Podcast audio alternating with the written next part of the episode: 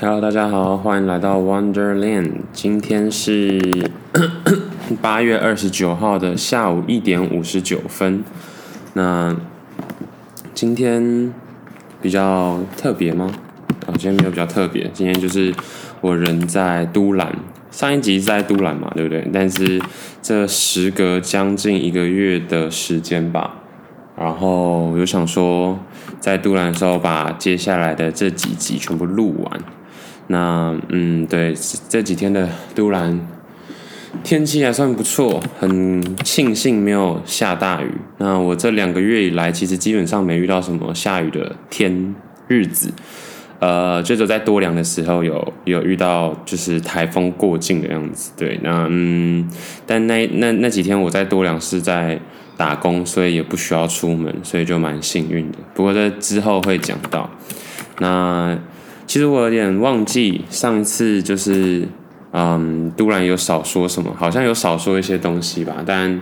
现在有点 啊，我应该是要先去讲的，但我是说应该说先去听，然后再来这边讲一下有什么需要补充的。不过主要可能。就是为什么会觉得杜兰很特别，嗯，然后我现在想不到，我是因为有点因为有点忘记上上次到底说了些什么，但总而言之这边的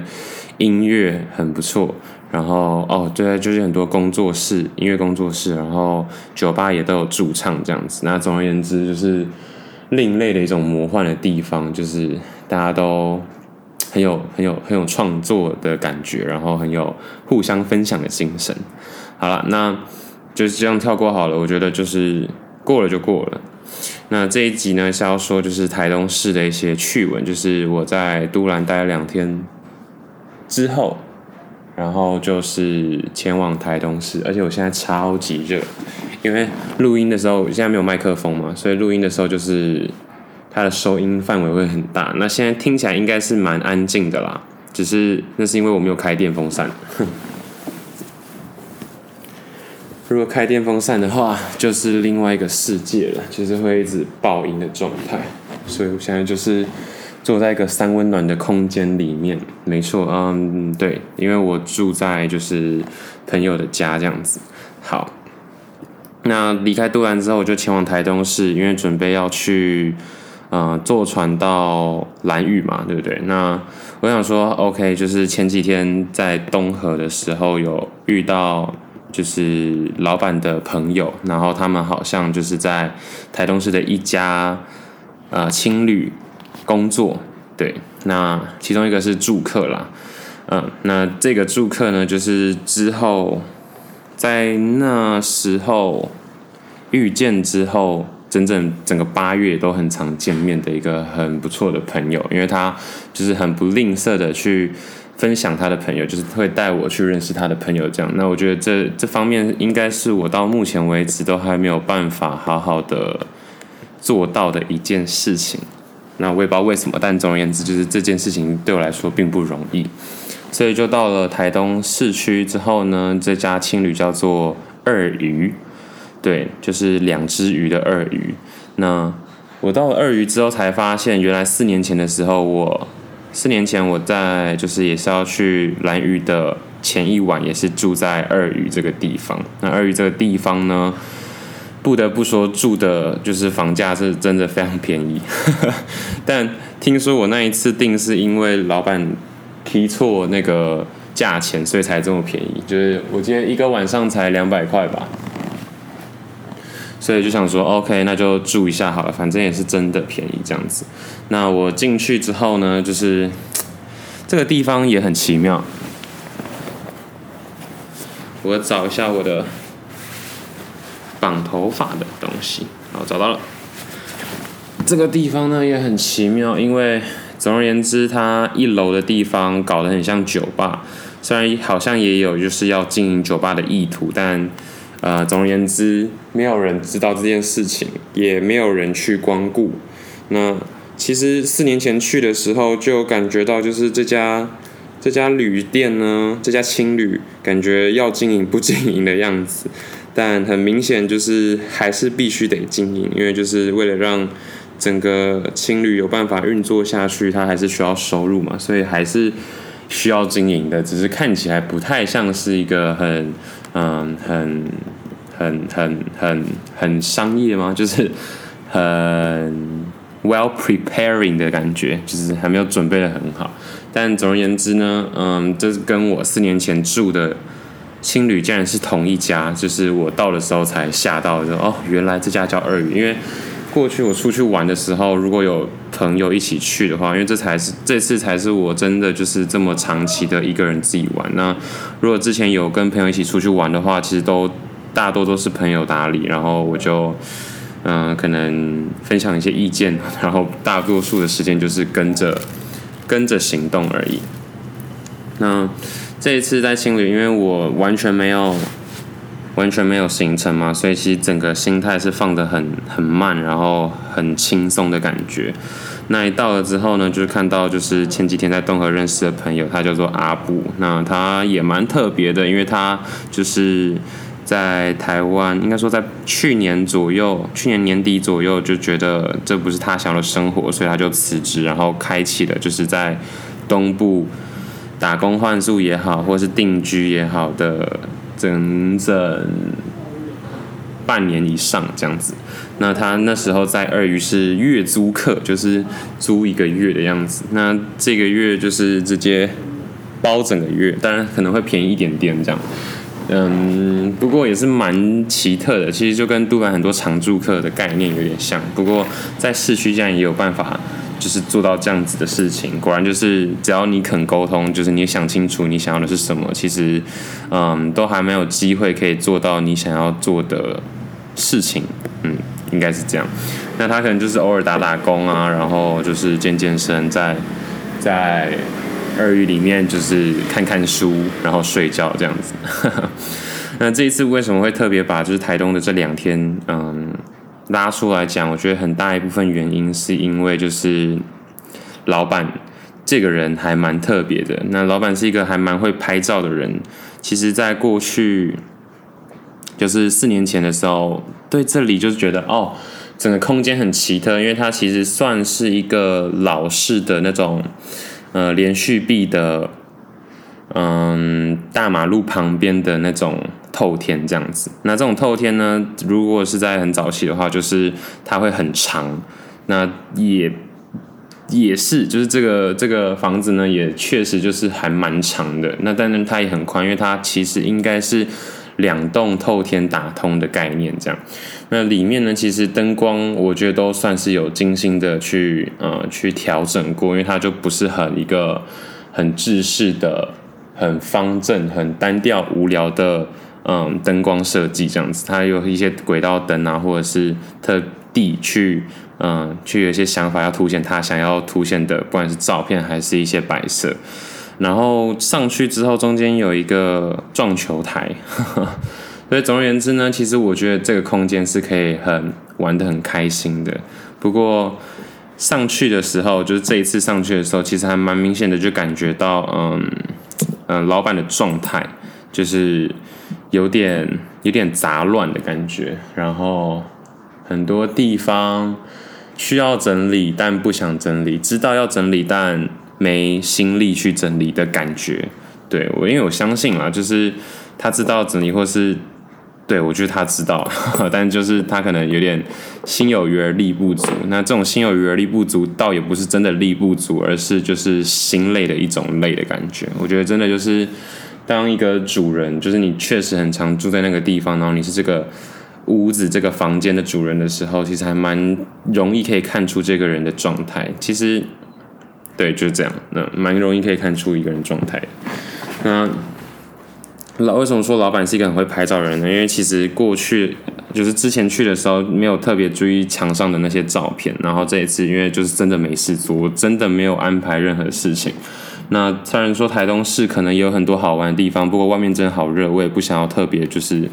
对，特别去晒太阳，然后挖一些活动出来做，所以我就是待在房，待在就是青旅里面，然后去去看有什么好挖的，然后才发现，哎，有书哎，然后这本书竟然就是一问之下才知道是老板自己写的，然后老板为什么在整个空间上其实感觉是，嗯。很有想法、很有设计感的呢。那因为之前他的工作就是广告行销类型的，所以其实他对于空间或是对于自己美感的表达应该有一定的想法。所以，呃，总而言之，这就是为什么这个空间其实感觉是还蛮不错，但就很可惜了。而且楼下摆超多那个什么伟士牌，然后超想超想牵一台走的。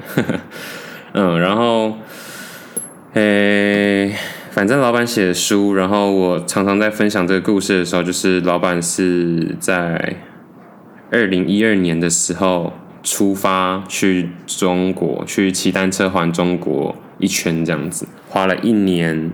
六个月还七个月？天哪，这真的是有一点久没有去复习这个故事，然后害我现在就是还需要想一下。但那时候其实是蛮震惊的，因为很酷，就是那个酷法是哈，原来。原来骑单车环中国有人去做过，而且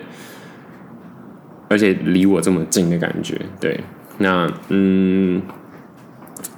那本书呢，其实到现在又差不多有一点忘记里面的一些大致上的内容了。那主要原因是，对，就是还不如说一个很好笑的，就是比喻呢，就是嗯。整本书除了前面有讲比较多老板自己的心路历程之外，然后大部分可能百分之七十到八十的内容都在讲一个他。那那个他呢，其实是在老就是老板在中国还还中国的时候遇到的一个女生，这样子。就是其实好像确实是这样，因为。怎么说呢？就可以就可以发觉到，其实人好像还是蛮需要跟人接触的。倒也不是说要跟特定一个人接触，但是心里有个嗯、可能位置还蛮重要的人的时候，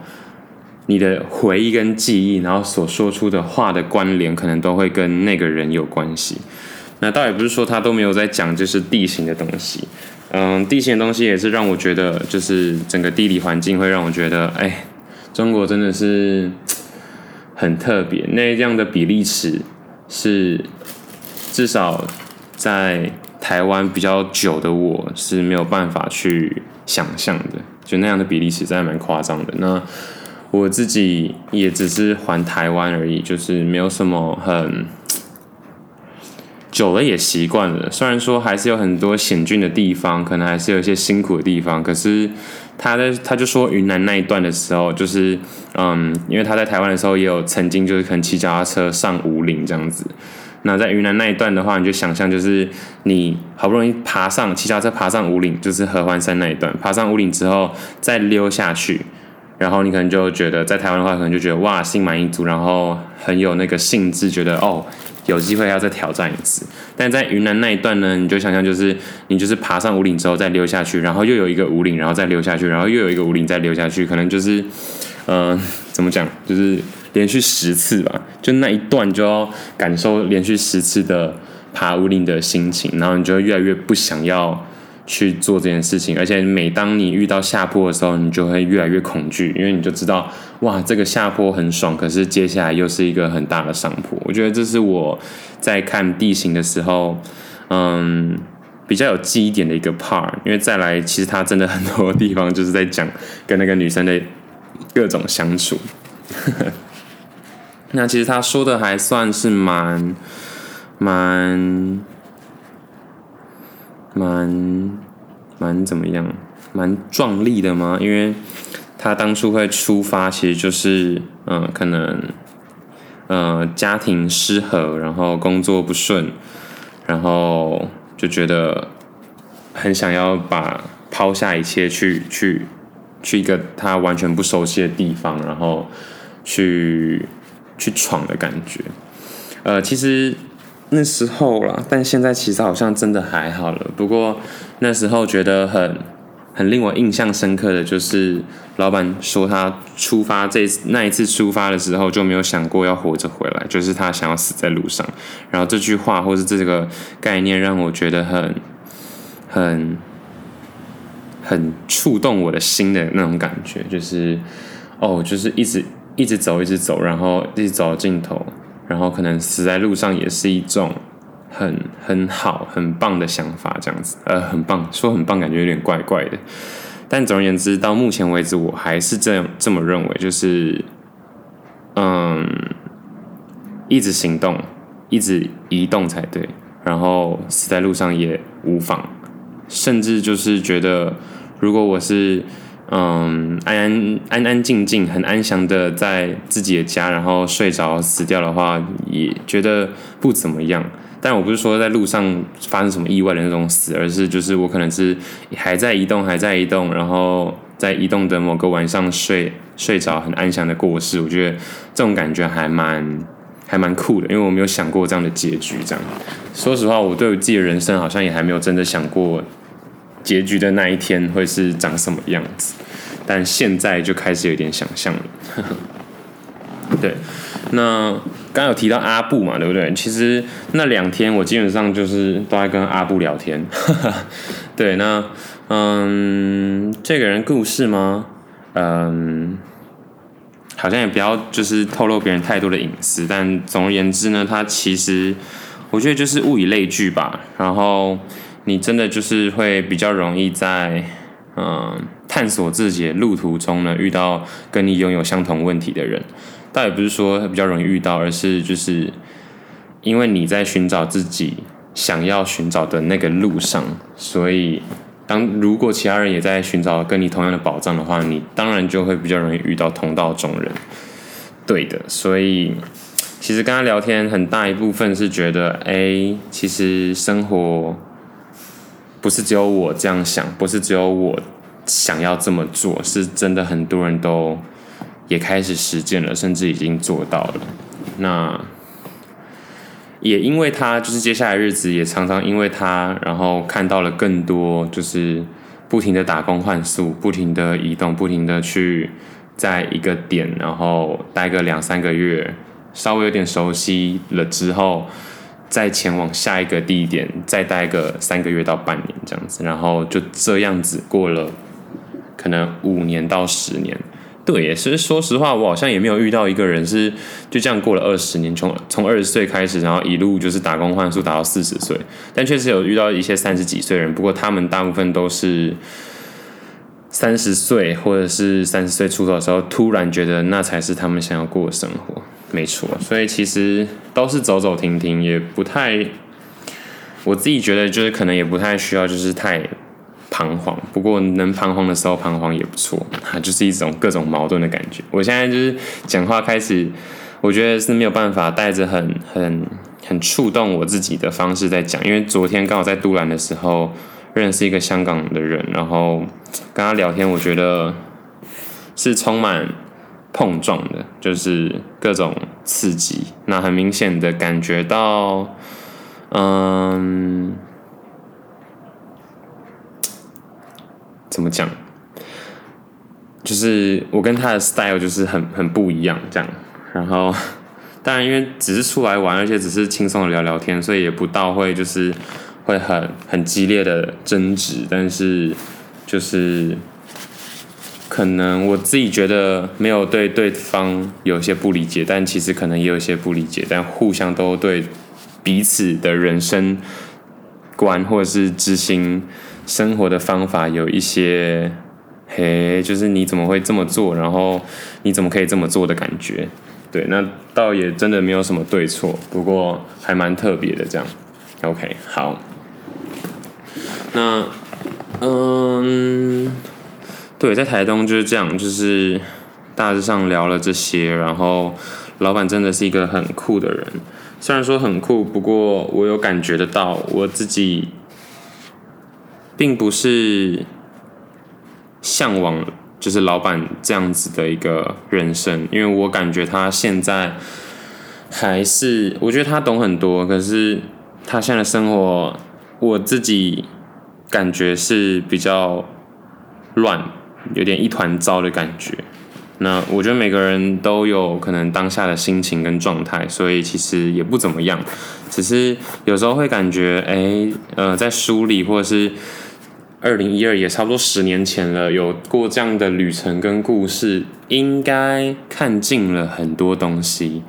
那我感觉他应该也是真的有看尽很多东西，就是看尽了人生，或是嗯，就是有点这样子的状态。照理来说，应该就是什么大风大浪没见过，但他就是的生活，或者说他最近的生活，因为我只有就是看，就是跟他聊一聊天啊，然后看到他那几天的一个状态，会觉得好像还是很乱这样子。对，然后啊，不过这个就是因为我从蓝屿就是是要出发去蓝屿之前的呃时间嘛，那我之后从蓝屿回来的时候，其实也有在呃二屿这边待了一个晚上，然后是一个晚上吗？应该是一个晚上，然后又跟老板聊比较多一点点，对，因为他有做那个东北菜，然后给我吃，就觉得哦还是不错，就是。他没有白出国嘛？没有啊，不是 他没有白去中国这样的环一圈，就好像学到了蛮多嗯好吃的料理这样子。那，其实我是不是也应该这样呢？但我觉得我好像这两个月没有学到，没有学到什么技能，都是一些想法的整理，然后一直去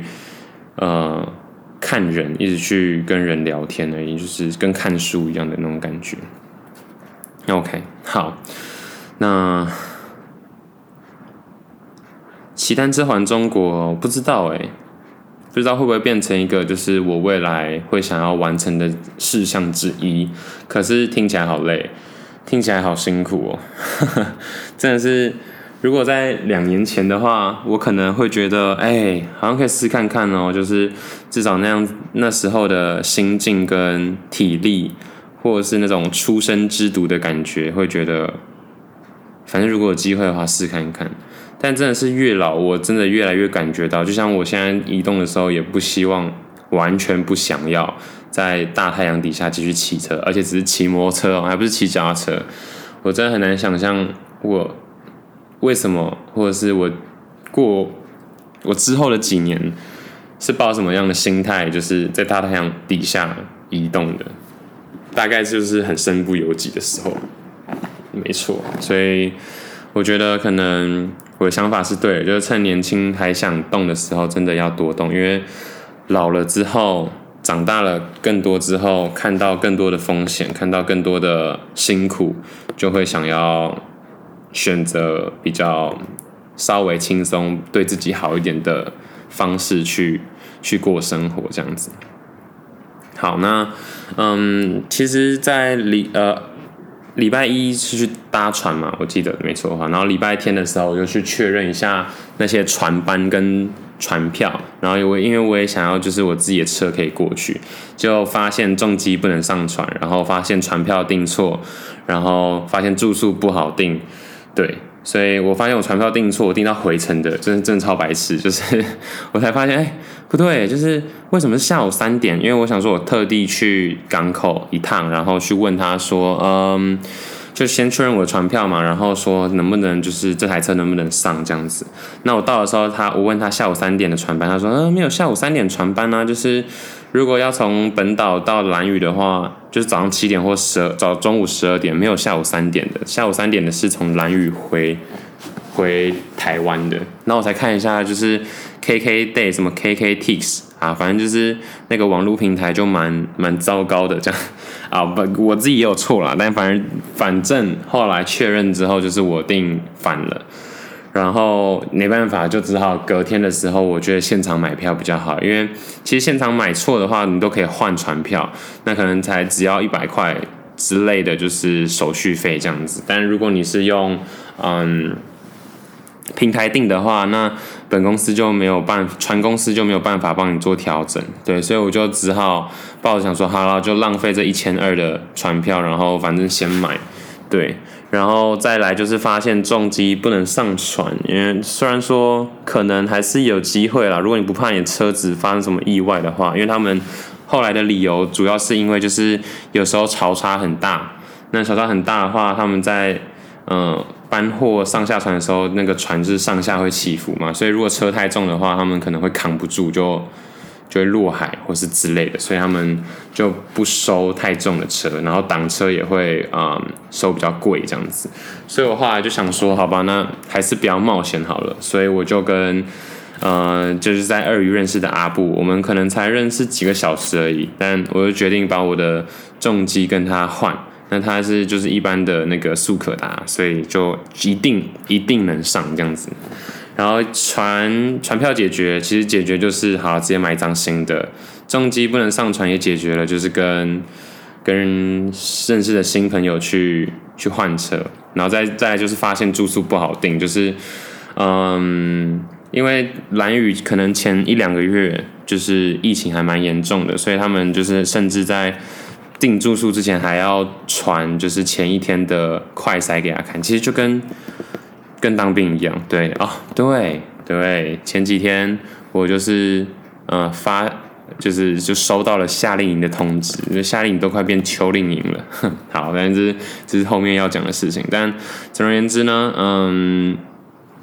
住宿不好订，但我还是想说，那就先订一天，然后订一天之后再看。对，因为是疫情，然后又因为是暑假，而且还要快筛，所以总而言之就是想说，反正因为我也没有订回来的船班，我就是看能待多久就待多久。所以这三项就是那个下午的时候，原本想说，哦，烦呢，就是怎么那么多事情没有不如意，但是很快的就又感觉到，好吧，其实还是能解决，那就不要再过于纠结，然后把它。当下能觉得就是最好的解决方法，然后定案就定案了。所以其实我觉得真的，嗯，有感觉到自己自己对于就是算是危机处理能力吗？其实也不是什么危机，就是嗯，对于自己犯蠢，然后要帮自己擦屁股的那种能力，我觉得心态又平静了更多。对，就是都是一些鸟事啊。但那时候其实觉得哦。我其实也有心里有在算啊，就是，哎、嘿，这样子又，呃，怎么说？好，就是，那、欸、然后那要怎么说？就是，就是，就是要多花钱，然后这样子到底浪费自己多少钱？对，那但总而言之呢，就过了啦，就是这样。啊，我没有说哈，像我台东这两天，其实在这之前有去那个宜兰，那个叫什么？宜兰懒人露营，对，我从渡兰结束之后，我是先去，嗯，搭火车到宜兰，然后去录那个懒人露营。我不知道上一集有没有讲诶，但反正那个懒人露营呢，让我损失了一只 Apple Watch。对，就是我犯蠢，不小心把 Apple Watch 遗失在某处。虽然说我用我的手机可以定位到它，但是呃，那边的人就是说他们没找到，所以总而言之就是一直没找到，觉得。超想骂脏话的，但现在又觉得就是啊，过去就过去了，也不是说过去就过去，就是事实就是这样子。那嗯，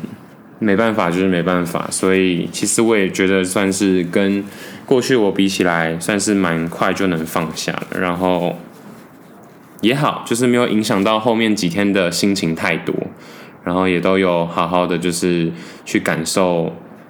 其他天的，就是除了那一天的每一天这样子，就是没有浪费在更多心力去想那件事情。但当然，我还是有做我该做、我能做的，然后就可能连续几天都有打电话去啊、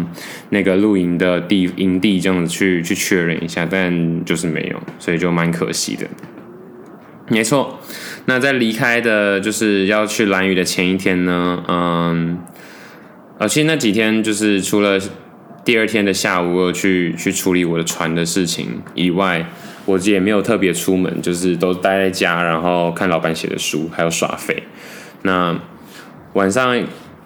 吃完饭之后，就是隔天早上礼拜一早上七点的船班嘛，然后礼拜天的时候，阿布就带我去认识新朋友，这是他第一次，就是带我去认识他这几个月在台东认识的一些人，然后就是某一个酒吧，这个。Bartender 呢，叫阿正，我觉得是一个很特别的人。其实最主要是因为他算是同乡吧，就是他也是桃园人，然后住中坜这样子。然后就哇塞，就是诶，竟然又是一个跟我同年的人，然后待在台东工作，然后对，就是就是很奇妙，就是怎么会选到台东，然后在台东可以住这么久，也没有住很久啊，可能一年多这样子。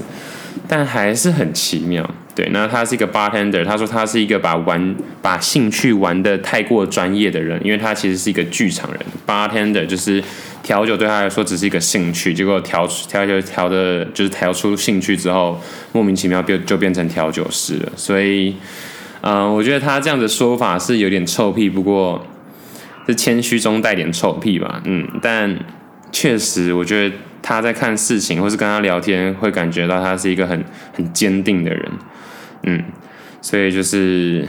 我相信他是会把事情处理得还不错的一个人，没错，因为他很认真。但相反的，我就觉得我不是啊，